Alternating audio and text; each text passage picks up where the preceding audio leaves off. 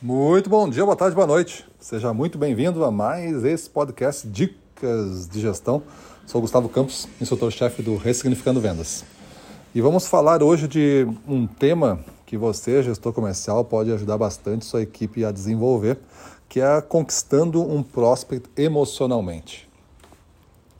Quando a gente faz um projeto onde o objetivo desse projeto é a prospecção, a gente começa a pensar em que tipo de quantidade de clientes a gente pode atingir?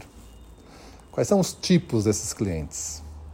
E a gente faz uma análise bem racional num projeto de prospecção, vendo o potencial da região, né? Você deve estar acostumado com isso, né? Separando a região dentro das áreas de vendedores e vendo um plano, uma meta para cada um de prospecção. Prospecção deve ser uma meta constante, então não deve ser uma surpresa para você falar disso, né? Eu tenho que ter a meta que é uma meta de volume de vendas mensal, que vai ser distribuído semanal, diário.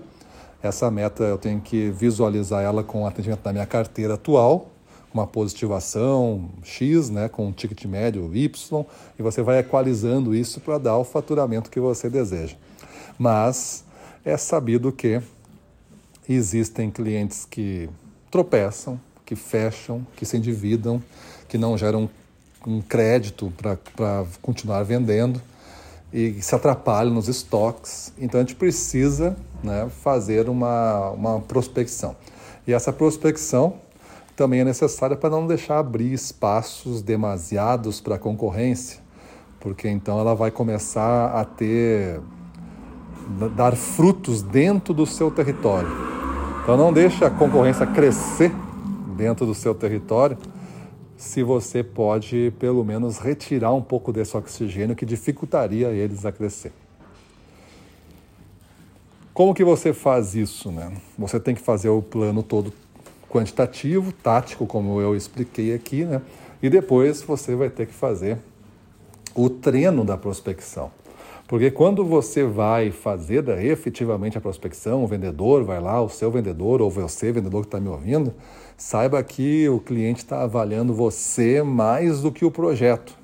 Porque o projeto ele não precisa, ele já tem o estabelecimento dele, ele já tem. Ele não precisa de mais um projeto, ele já está vivendo a vida dele do jeito que ele está vivendo. Ele não está com uma loja, por exemplo, com a metade desocupada, esperando você.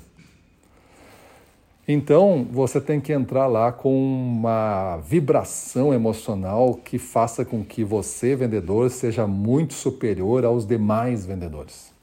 Então, esse aspecto positivo, esse aspecto otimista, esse aspecto da energia contagiante, esse aspecto do nós vamos vencer, eu vou te ajudar, tu deve manifestar nas tuas atitudes. Geralmente, os vendedores entram com medo, entram com o pé atrás, entram não apostando tudo, né? entram quase que saindo da, da, do estabelecimento do cliente. E aí o que acontece é que o cliente não sente uma confiança, e a confiança rapidamente ela é sentida nas emoções e muito menos na razão. Eu confirmo depois que eu estou certo olhando os dados do projeto que eu estou apresentando, do produto e tudo mais.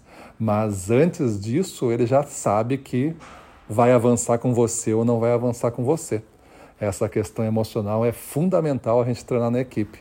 Sem ela, você não consegue fazer prospecções serem significativas. O cara vai comprar um testezinho, esse testezinho que ele vai comprar, esse produto teste, vai ser tão pequeno que ele vai botar em qualquer canto, aí não vai vender, não vai dar giro e ele vai dizer para você recolher o negócio ou que não vai continuar com você porque não girou. É evidente que não vai girar nessa condição, mas por quê? Porque foi uma força muito pequena. Então a gente tem que ser uma força grande de prospecção para gerar negócios grandes de prospecção. Você não tem que fazer uma escadinha como foi no passado. Os clientes agora eles não têm tanta tanta tolerância e paciência assim. Eles querem coisas que realmente mudem o jogo de uma maneira rápida, consistente, previsível, organizada.